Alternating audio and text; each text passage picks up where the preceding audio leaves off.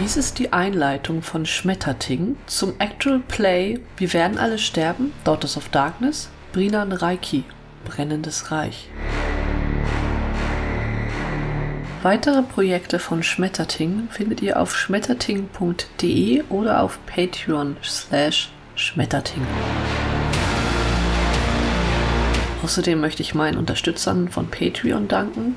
Das ist namentlich Matthias Belger und ich habe auch noch Michael und Tim mit auf der Liste. Vielen Dank dafür.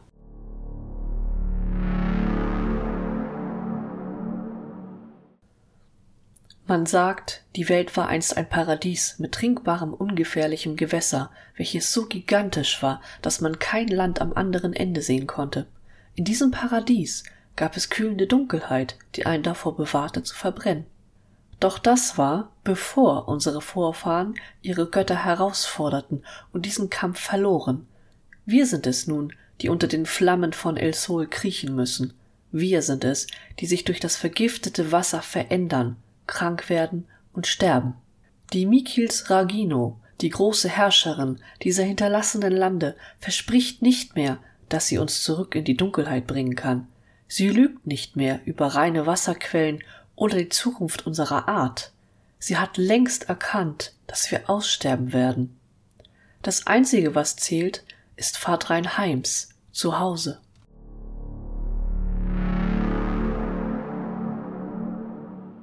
Das brennende Reich, Brinan Reiki, ist alles, was uns geblieben ist. Hier brennt die Sonne El Sol auf uns nieder und tötet alles, was wir versuchen in den sandigen Boden zu pflanzen. Hier macht uns die Seuche Sieg krank und verändert uns, bis wir sterben. Hier ist unsere letzte Ruhestätte, bevor unser Volk stirbt.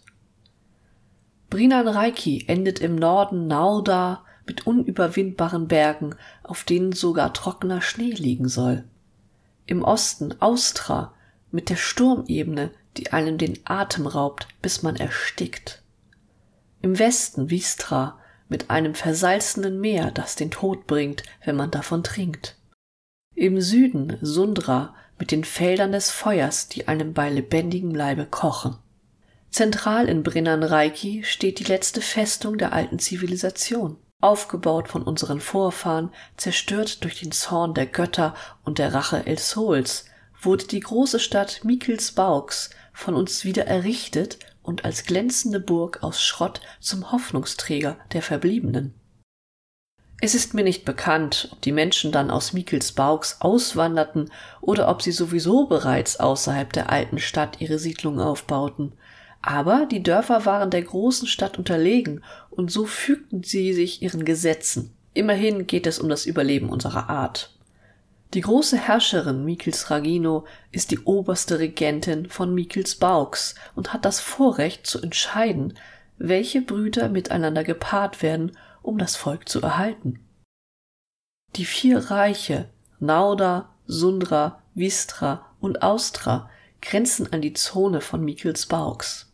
Jedes Reich, Reiki, wird vom jeweiligen namensgleichen Dorf, Heims, regiert und trägt die Verantwortung für die anderen Dörfer, die zum Reiki gehören. So gibt es im Reiki Nauda das Heims Nauda, welches über das Heims Hellrins steht, das selbst ebenfalls im Reiki Nauda liegt. Die Mikels Bauks erhält aus dem Reiki verschiedene Tribute.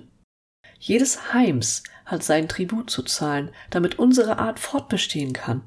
Von Heims Austra kommt Wasser, welches angeblich weniger kranke Sikuan erzeugt. Im Heims Sundra bauen sie Gefäße, welche die Flammen Ils Hols beinhalten sollen, um seine Wärme zu benutzen, solange er schläft. Das Heims Vistra entsendet Tiere, die besser als wir an den verbrannten und steinigen Boden angepasst sind und darauf so schnell laufen können, dass man denken könnte, sie würden fliegen. Eine gute Alternative für alle, die sich den endenden Treibstoff für Motoren nicht leisten können. Aufgrund unserer geringen Sikuan sind unsere Brüter in Mikels Bauchs sehr gefragt und wir senden sie regelmäßig dorthin. Doch auch wir sind nicht gänzlich von der Sieg der Seuche verschont, und so ist auch bei den Naudo bald niemand mehr übrig, der das Fortbestehen unserer Art sichert.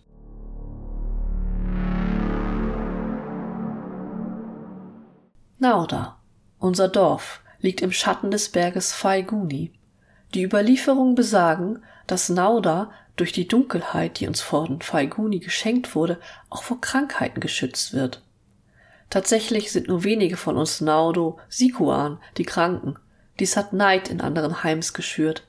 Einzig der Schutz der großen Stadt Mikkelsbauks lässt uns in Frieden leben. Doch ich sehe den aufgewirbelten Sand in der Ferne und weiß, dass es sich dabei um die Motorenkrieger aus Sundra handelt, wie sie mit ihren durstigen Schlachtschiffen durch den Boden pflügen und bewaffnet mit Feuerkugeln Elsols ihrem Gott huldigen. Voller Stolz tragen Sundra ihre Haut aus Gold und das eingebrannte Zeichen Elsols auf ihren kahlen Schädeln.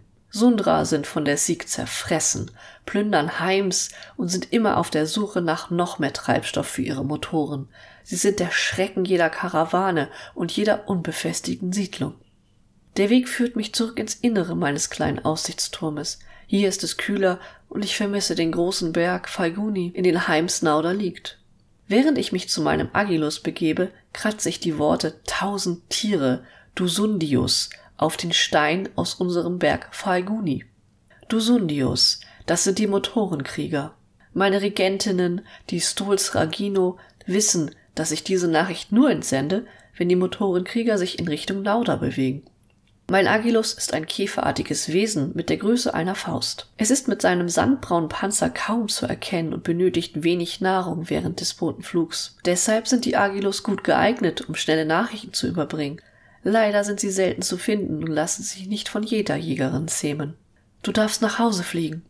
Ich gebe ihm den Stein, welchen er mit seinen sechs Beinen umklammert und dann mit diesem abhebt. Für einen Moment steht er so in der Luft und fächert mir mit seinem Flügelschlag Luft zu. Seine schwarzen Knopfaugen mögen ausdruckslos sein, aber ich habe das Gefühl, dass der Agilus traurig wirkt. Also stupse ich ihn mit dem Zeigefinger an, so dass er sich einmal um sich selbst dreht. Das zufriedene Gurren ist das Letzte, was ich von ihm höre, bevor er nach draußen fliegt, um nach Falguni zu gelangen.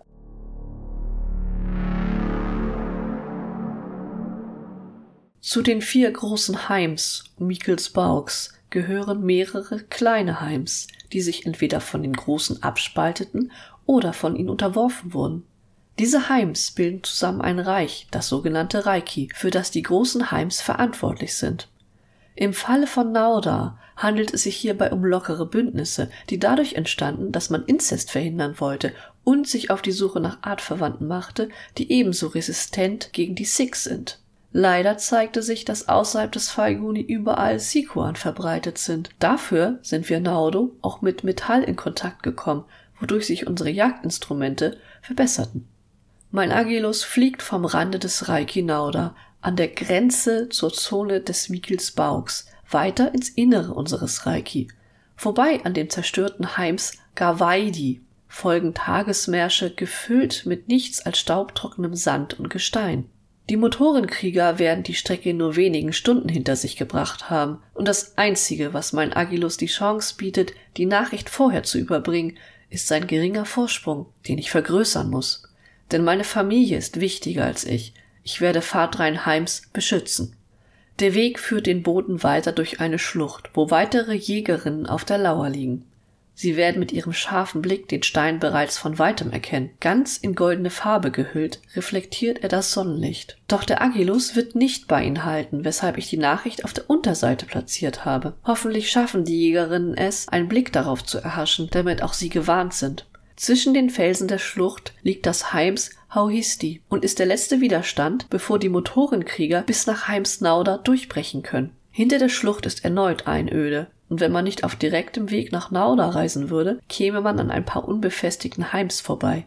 Da wäre das Heims Hellrins wohl noch am interessantesten für die Schlachtschiffe der Sundra, da dort vor allem Schrottsammlerinnen und Mechanikerinnen leben und einiges Metall ansammeln konnten.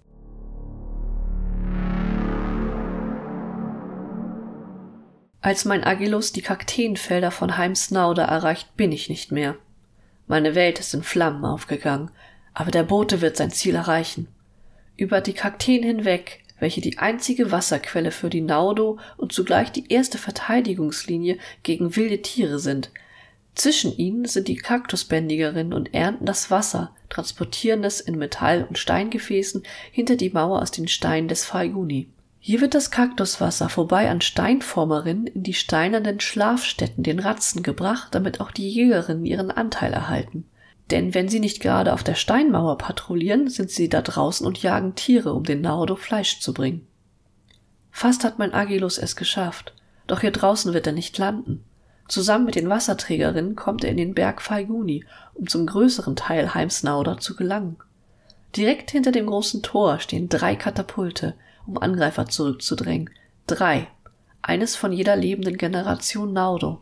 Drei als Sinnbild unserer drei Stuls Ragino und dem stärksten Baukonstrukt, dem Dreieck. Der Agilus kommt ein wenig aus der Bahn, denn im Berg ist es vergleichsweise kalt. Wo draußen tödliche Hitze herrscht, müssen die Naudo im Falguni Pelze tragen. Der Flug des Agilus führt ihn vorbei an der Herde geschorener Hunds, hundeartige Tiere, die nicht nur unsere Männer beschützen, sondern auch Wolle liefern können. Dabei sind die Hunds, von denen jeder Brüter einen zur Seite gestellt bekommt, mit weniger schnellwüchsigem Fell, aber dafür mit schärferen Reißzähnen bestückt. Die Hirtinnen sammeln gerade die geschorene Hundswolle zusammen, damit diese von den Trägerinnen ins Lager gebracht werden kann. Mein Agilus setzt sich in einen der Körbe, die aus Schrott zusammengebaut wurden, um sich von den Temperaturumschwang zu erholen.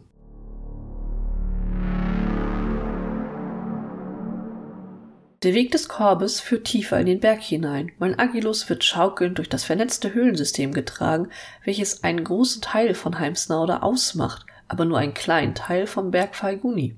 Wir Naudo nutzen ihn zwar als Wohnstätte und für unsere Bauten, aber es wäre gelogen, wenn wir behaupteten, ihn gänzlich erkundet zu haben.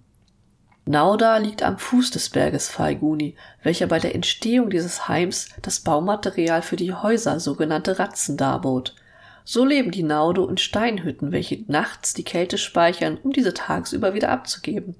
Da ist es nicht verwunderlich, dass wir Naudo uns am liebsten in unseren Ratzen aufhalten, da es darin tagsüber kühler und nachts wärmer ist als draußen. Das macht unsere Haut heller als bei den Bewohnerinnen anderer Heims, welche ihre Ratzen aus Metall, Holz oder anderem Müll bauen müssen.